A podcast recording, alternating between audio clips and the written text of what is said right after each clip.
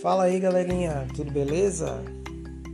Eu sou o Vini Almeida e bora começar mais um episódio aqui do nosso Games 2000 BR, o nosso podcast sobre alguns videogames, jogos ligados ao início dos anos 2000, né?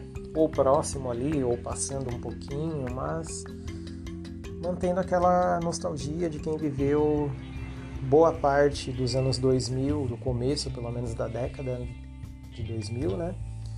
Com jogos que até hoje fazem muito sucesso e são verdadeiros clássicos pra gente, né?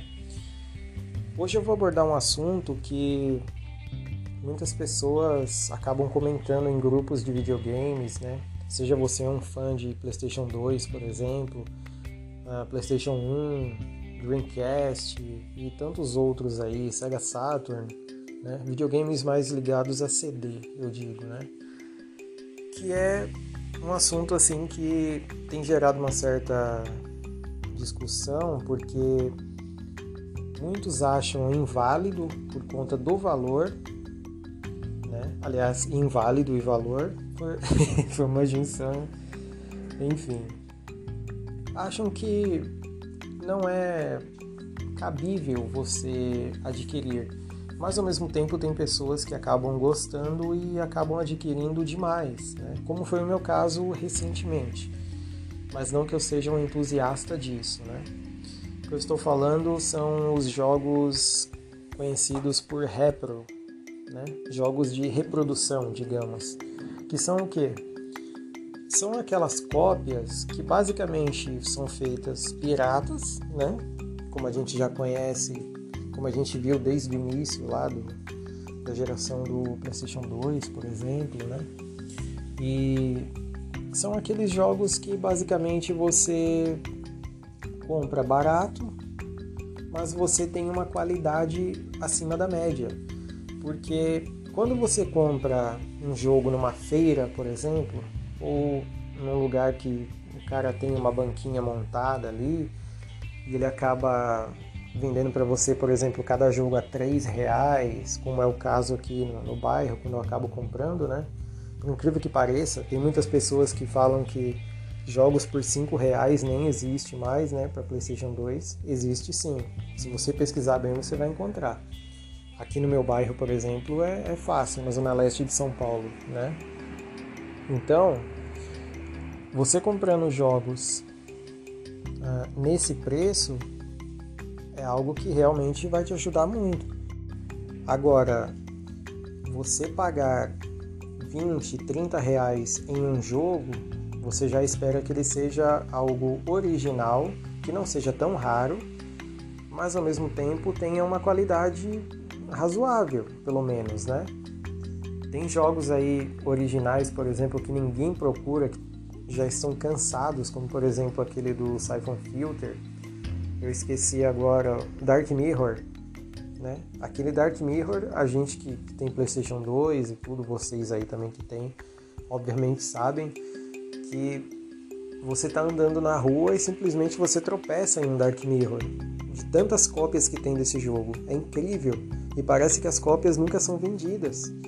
Você encontra esse jogo original, lacrado, em tudo que é lugar no Mercado Livre, no, no Marketplace do Facebook. Você encontra um preço assim absurdo. Você paga, por exemplo, 15 reais num jogo desse, original, com manual e tudo. Então, tudo bem, é algo que é, não se espera muito, né? Mas é um game que as pessoas já não procuram mais.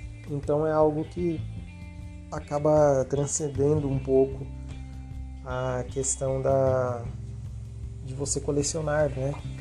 Porque de fato uh, colecionar um jogo ou um videogame é algo corriqueiro de muitos aí, né? Porém é complicado porque muitos jogos acabam sendo caros demais, né? Por exemplo, uh, eu conheço um cara que ele, morou no Reino Unido durante um tempo, né? Alguns anos e ele acabou comprando muitos jogos na versão europeia. Eu, inclusive, acabei adquirindo um Gran Turismo 3 com ele e tá assim, zerado. o, tanto o encarte como o CD, tudo, até a capinha que vem é a capa da época, a capa original da época, né? Aqui no Brasil vale uma fortuna isso. O cara quer vender a 250 reais um Gran Turismo 3 desse, ele vende. Por mais que seja um absurdo, muitas pessoas acham um absurdo, ele vende. Olha aí no Mercado Livre, por exemplo, pessoas que vendem PlayStation 2 travado japonês, naquelas versões Aqua Blue, é, aqueles uh, do Gran Turismo, por exemplo. Eu já tive uma versão dessa do Gran Turismo, infelizmente me arrependo de, de ter me, me desfeito, né? E eu quero de novo adquiri-lo né, em breve tem muitas versões aí, a versão prata também. Isso eu digo das versões do modelo FAT, né? Modelo FAT japonês. Dificilmente você vai encontrar pessoas que, que querem a versão Slim, mesmo que seja japonesa, mesmo que seja bloqueada, né? E é um preço absurdo também, né? Assim como os jogos. Então, você comprar, por exemplo, desse mesmo cara que eu falei aí, que é colecionador, né? Ele vende o jogo Black, que é um jogo extremamente difícil de encontrar original, com manual e tudo, por 250 reais. É o preço de um PlayStation 2 hoje com um controle, um memory card, enfim, aí você compra numa feirinha até, uma feira de rolo, digamos, né? Então é, é bem complicado. E aí que surgem os jogos repro, né? os jogos de reprodução, que são aqueles jogos que são piratas, obviamente, mas eles têm um, know-how diferente, né? Tem um tratamento especial para a capa, tem um tratamento para o CD, geralmente são mídias boas, né? Para quem realmente sabe trabalhar com isso, só usa mídias boas. E ele também, dependendo de onde você comprar, algumas pessoas fazem encartes, né?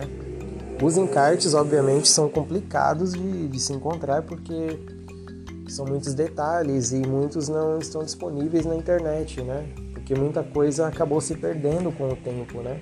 Tem muitos jogos que você não encontra nem mesmo no Japão, porque o Japão tem uma limitação específica de, de alguns jogos e a forma como eles criaram lá, né? Por exemplo, o Sega Saturn tem uma porrada de jogos que você só encontra no Japão e são feitos para o público japonês, enquanto que aqui para o Ocidente você não encontra esses jogos e quando você encontra você nem faz ideia do que é, porque esses jogos pegaram muito mais fama no Japão. O Sega Saturn foi gigantesco no Japão, enquanto que na América do Sul, por exemplo, ele foi um videogame mediano. Algumas pessoas tiveram, eu tive, por exemplo, tive aquela versão na cor preta, que era americana, né? Uma das últimas versões americanas, inclusive. Parecia muito com uma versão europeia. E inclusive essa versão americana você tinha que ter o, o cartucho lá para você jogar alguns games, senão o jogo nem rodava. Outros tempos, né? Mas então, tudo isso é, gera uma grana, né? Para você ter assim. E esses jogos repro, eles são uma boa alternativa. A minha experiência com jogos repro não foi muito boa. Eu comprei um, um lote, né? Com, se eu não me engano, 22 jogos. E todos eles deram uma certa incompatibilidade com o meu PlayStation 2 o meu PlayStation 2 é novo, é revisado, é aquela coisa. Tem PlayStation 2 que roda tudo e tem PlayStation 2 que roda mídias específicas. Uma das vantagens da mídia repro, da gravação repro, né, é justamente o cara pegar tudo aquilo que ele já sabe fazer em cópias de jogos e ele grava numa velocidade específica quanto menor a velocidade, melhor, né? Alguns dizem que gravar em uma velocidade de 2x é excelente, outros dizem que é em 4x, enfim. Cada um vai fazer da melhor forma possível que acha, né? Que, que o videogame vai funcionar. No meu caso, os jogos até funcionam, esses que eu comprei. Porém, eles têm alguns problemas que às vezes a leitura simplesmente não é feita. E eu sei que não é do videogame, porque qualquer outra mídia que eu coloque no lugar ali, no mesmo instante, ela funciona na hora. O videogame nem pensa para fazer a leitura. Colocou a mídia, ele já vai. Muito rápido, inclusive. Você até estranha de tamanha rapidez, porque quem conhece bem um PlayStation 2, desde lá do início, sabe como era o sofrimento para ver um, um game pegar, né? E é justamente pela incompatibilidade. Então, Muitos jogos repro são bons. Eu conheço várias pessoas que compraram. Teve pessoas que compraram de outro canto do país e tiveram uma experiência excelente. Conseguiram jogar de primeira, nunca deu nenhum problema. Mas tem pessoas também que, infelizmente, como o meu caso, deu um azar e acabou tendo, uh, eu não vou dizer um prejuízo, mas uma certa decepção, né? Porque você espera comprar e pagar por esses jogos e ter aquela diversão na hora, no momento, no instante, né? E não foi barato. Por exemplo, no meu caso foi mais de 200 reais investido nisso.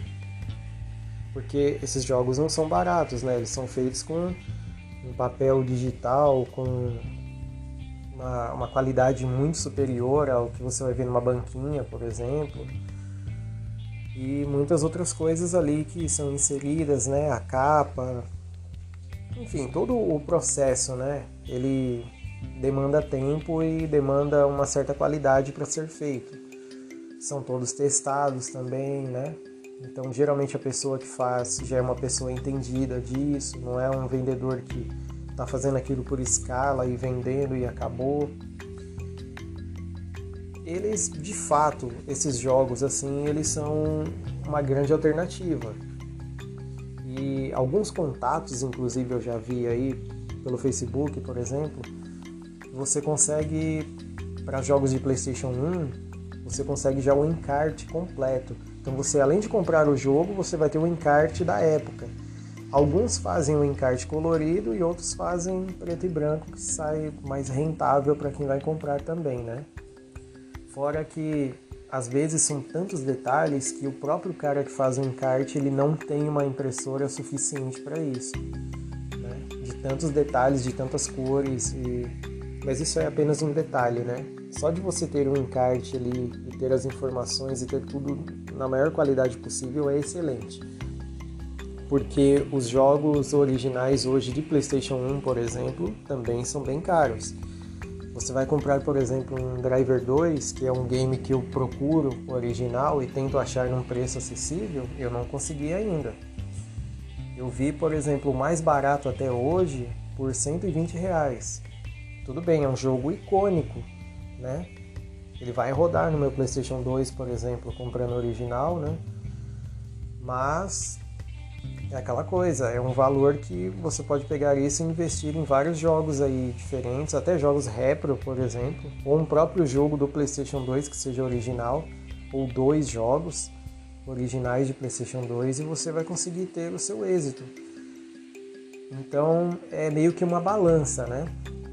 Muitas pessoas não gostam dos jogos repro, né?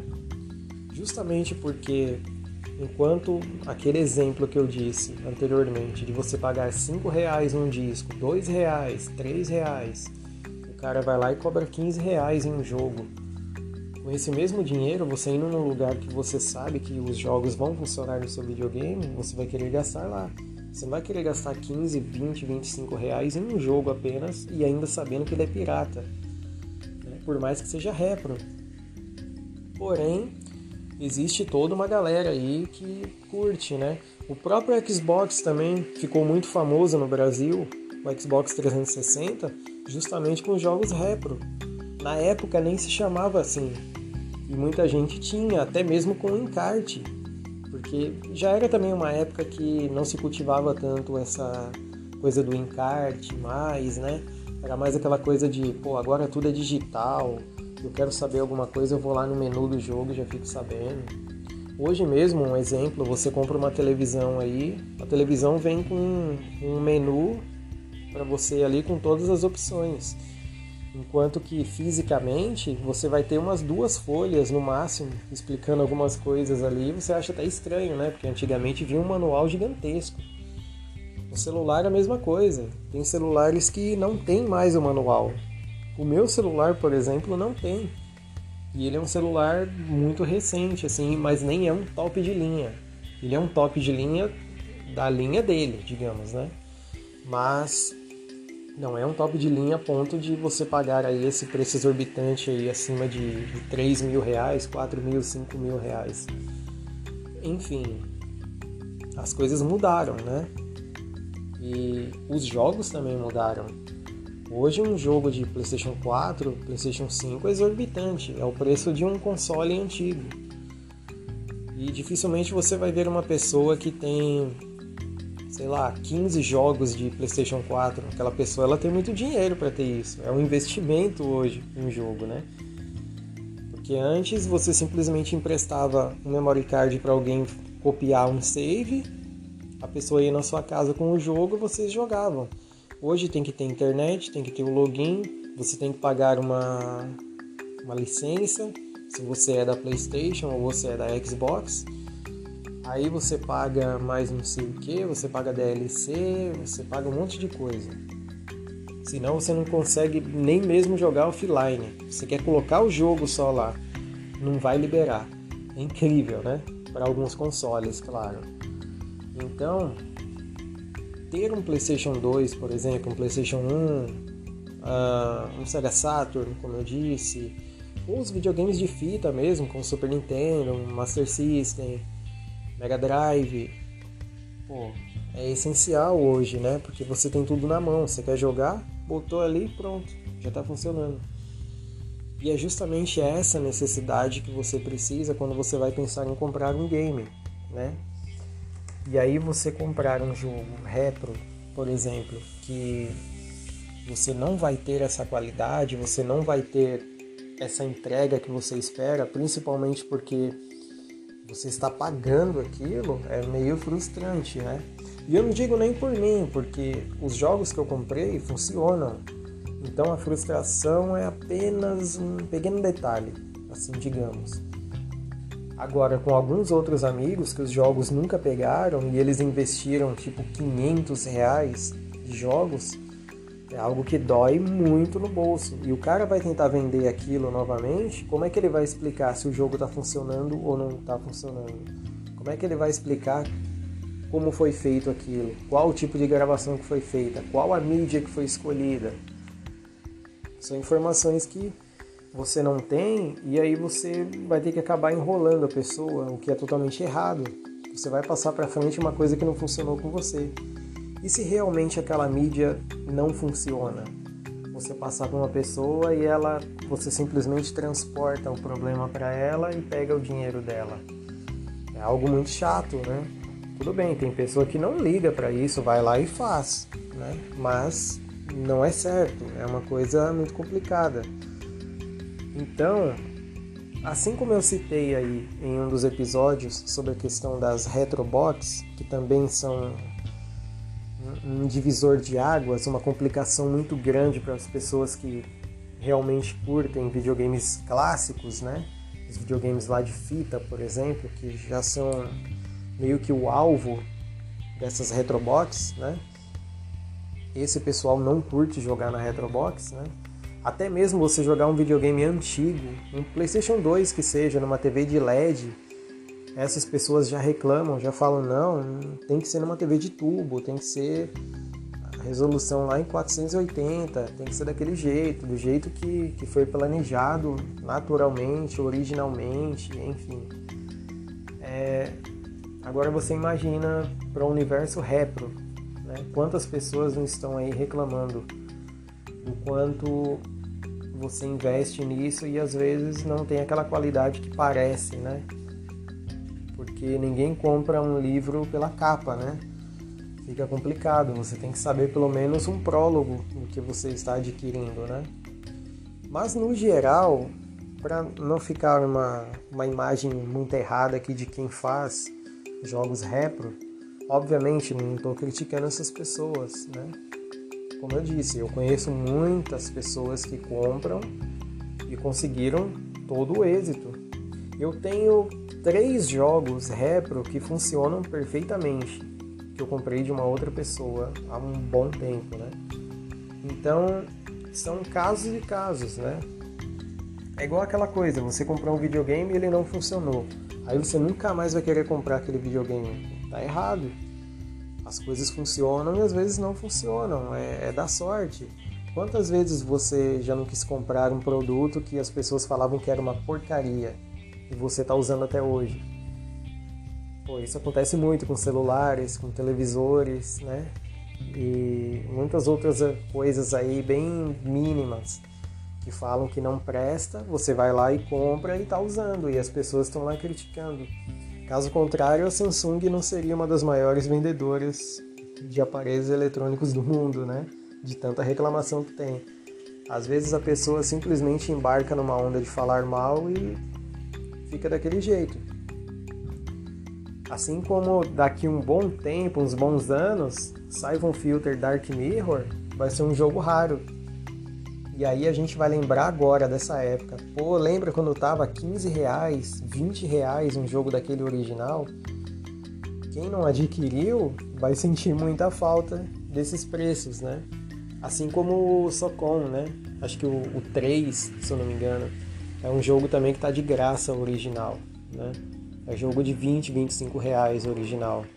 Então são jogos que você tem que adquirir e com o tempo eles vão se tornar algo muito grande, né?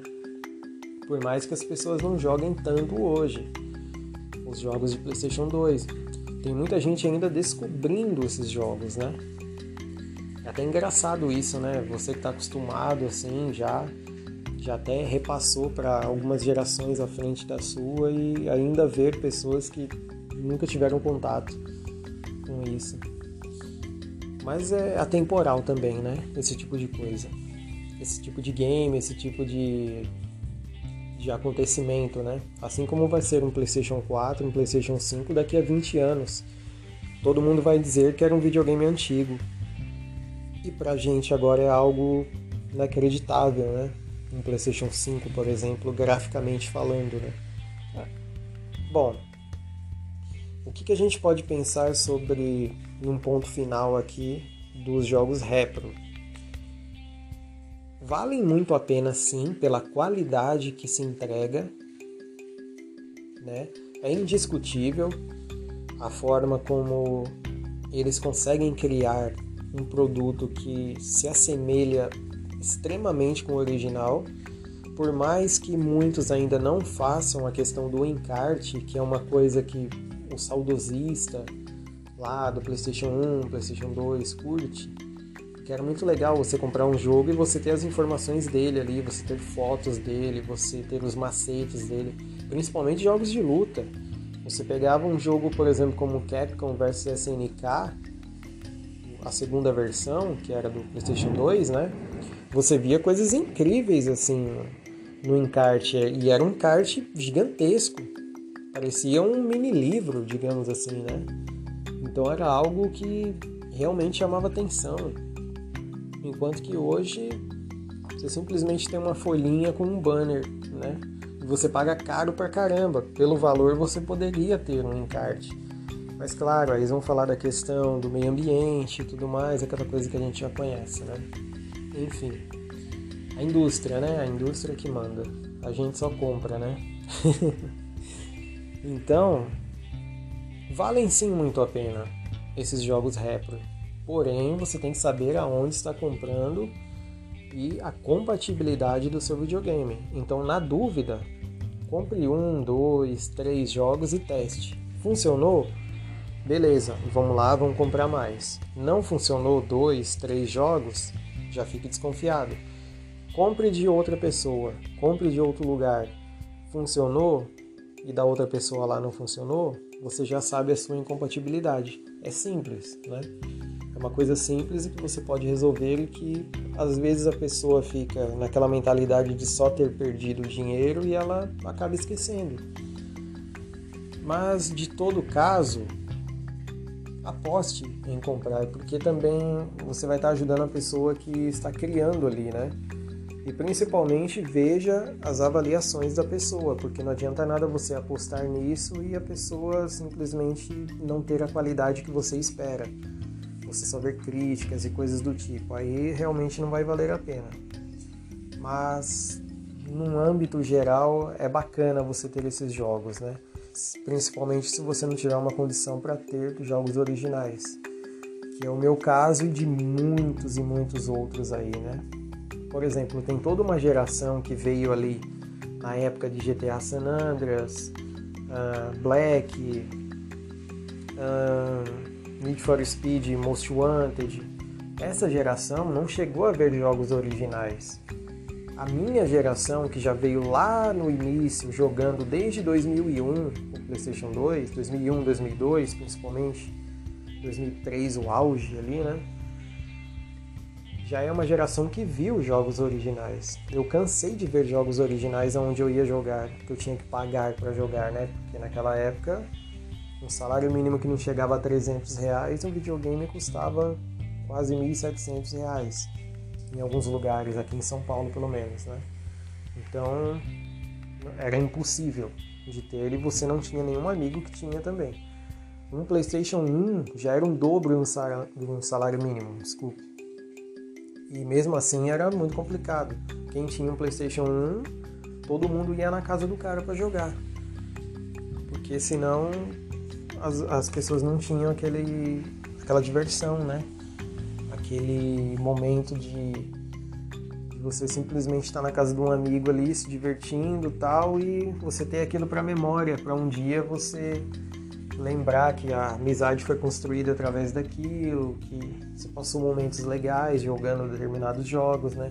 O que não acontece hoje, não só pela questão de distanciamento, de coronavírus, essas coisas, pandemia, mas eu digo assim, o cara, mesmo antes de tudo isso, ele tá na casa dele e o cara tá lá na Coreia. E eles estão jogando contra e é isso aí. É cada um no seu lugar e tudo online. É legal? É, porque você pode desafiar jogadores que você nunca viu, que você nunca vai ter contato pessoalmente. Mas é um pouco complicado e, por exemplo, um jogo de futebol, você já não pode mais fazer aquela zoeira de você tá com o cara ali do seu lado, você dá risada de ele errar um pênalti, você fazer pressão pro cara não conseguir fazer um gol. Tinha todas essas coisas que acabaram, infelizmente, né? Hoje tem gráfico, tem né, aquele monte de coisa, tem uma apresentação boa, mas não tem uma jogabilidade que se espera de fato, né? E tudo isso acaba limitando um pouco a diversão que se tinha antes, né? A coisa de 20 anos, 15 anos, ou até um pouco menos, né? Então, toda essa geração que não viu jogos originais de PlayStation 2 é um assim, uma extrema facilidade de ter um jogo retro e você poder aproveitar um pouco daquilo que era original, né? Até eu mesmo que vi muitos desses jogos originais que eu jogava à época, eu não consigo ter todos, né? É, é impossível, é muito caro, até hoje. Uh, eu adquiri recentemente, por exemplo, recentemente não, já faz uns meses aí, é, alguns jogos originais e alguns ainda estão chegando né, que não vieram do Brasil. E assim, o dinheiro investido nisso é uma grana que você não recupera. É uma coisa que ou você compra na marra, ali porque você quer, ou você não compra. Eu tenho, por exemplo, dois Win Eleven 7 japoneses, originais, que vieram realmente do Japão. E esses jogos para revenda é praticamente impossível. Então é uma coisa que, por exemplo, cada jogo tem cara vendendo por 300 reais ou mais. Você vai ficar anos para tentar vender um game desse. E obviamente eu não vou querer vender porque faz parte de toda uma hegemonia que eu jogava à época, né? Então Assim como eu, se você não tem tantas condições para ter um game original, você só compra, sei lá, um, dois, quatro jogos originais por ano, ou às vezes nem isso, um jogo original por ano, adquira as versões retro. Eu também adquiro. E é uma coisa essencial que pelo menos você tem um pouco de qualidade ali, né? E você vai estragar também menos, digamos assim. Estragar não, né? Mas você vai ter uma leitura melhor, já que a gravação é melhor. Mas desde que você consiga ver o que realmente é bom e compatível ao que você tem, né? Principalmente a versão do seu PlayStation 2 e enfim, o que ele pode fazer, né? Se eu pudesse recomendar, obviamente eu falaria para todos terem uma versão original dos jogos e sempre que possível, né? E um PlayStation 2 travado, de preferência a versão japonesa, que você vai encontrar 100%. Os japoneses cuidam muito das coisas, né? Os jogos originais japoneses são incríveis. Você ainda encontra jogo original japonês uh, lacrado, enquanto que alguns jogos americanos estão triplo do preço e não estão lacrados, às vezes estão riscados, o encarte às vezes está rasgado, enfim, depende muito do que você quer também, né? E da sua exigência. Mas no geral é legal você ter essas versões, você ter o original, você ter o retro, você ter lá o piratão que todo mundo compra também, não tem problema. A gente, felizmente, está num país que não tem tantas oportunidades para você ter essas coisas, né? Então você tem as alternativas. Não é induzindo, incentivando a pirataria, né? Mas muitos de nós nunca iríamos jogar determinados jogos se não fosse pirataria. PlayStation 2 nunca seria famoso no Brasil se ele não tivesse sido destravado, né? Uma coisa que a gente tem que lidar também, né? Bom, é isso aí, galera. Se você curte jogos retro ou não conhece ainda, nunca teve contato com esse mundo, dê uma pesquisada. É bem bacana o trabalho que muita gente faz. Aí no Facebook é, é fácil de se encontrar, por exemplo. Também você pode procurar no YouTube, que você vai encontrar pessoas vendendo e vários sites aí pelo Google mesmo, você pesquisando, você consegue encontrar, né? Se você curtiu esse episódio, dê uma compartilhada aí. Mostre para seus amigos também que curtem jogos retro. Converse com eles sobre a experiência e dê uma procurada aí se você tiver a fim de comprar jogos que às vezes é complicado também encontrar original, né? com certeza no Repro você vai achar e vai ter aquela satisfação, eu espero, inclusive, que tenha aquela satisfação que muitos têm por aí, né? Principalmente de jogar clássicos e jogos que a gente jamais vai deixar de passar para frente, né? Para outras gerações, para filhos, para netos, enfim. Coisas que muitos de nós ainda nem temos, né? Como é o meu caso. Bom, galera, até semana que vem com mais um novo episódio aí para o nosso podcast e sempre com algum assunto aí ligado às coisas, às discussões ligadas aos videogames que fizeram a nossa mente na adolescência, para você que já tem 30 anos, um pouco mais, um pouco menos aí, já está chegando ali naquela fase e que sempre curtiu esses games que nunca deixaram de ser nostálgicos, né? Que revolucionaram essa indústria. Grande abraço para vocês e até a próxima com mais um episódio.